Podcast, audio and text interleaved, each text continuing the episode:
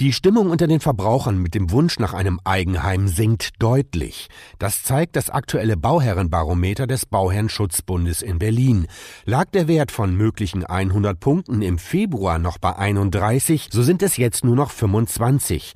Gründe für den Pessimismus sind die hohen Bau- und Materialkosten und vor allem die gestiegenen Bauzinsen. Der Bauherrenschutzbund appelliert an die Politik, die Rahmenbedingungen für Bauherren zu verbessern, zum Beispiel durch mehr Förderung. Nur nur so könnten die wohnungspolitischen Ziele von 400.000 Wohnungen pro Jahr erreicht werden. Mehr Infos zum Bauherrenbarometer gibt's im Netz unter bsb-ev.de.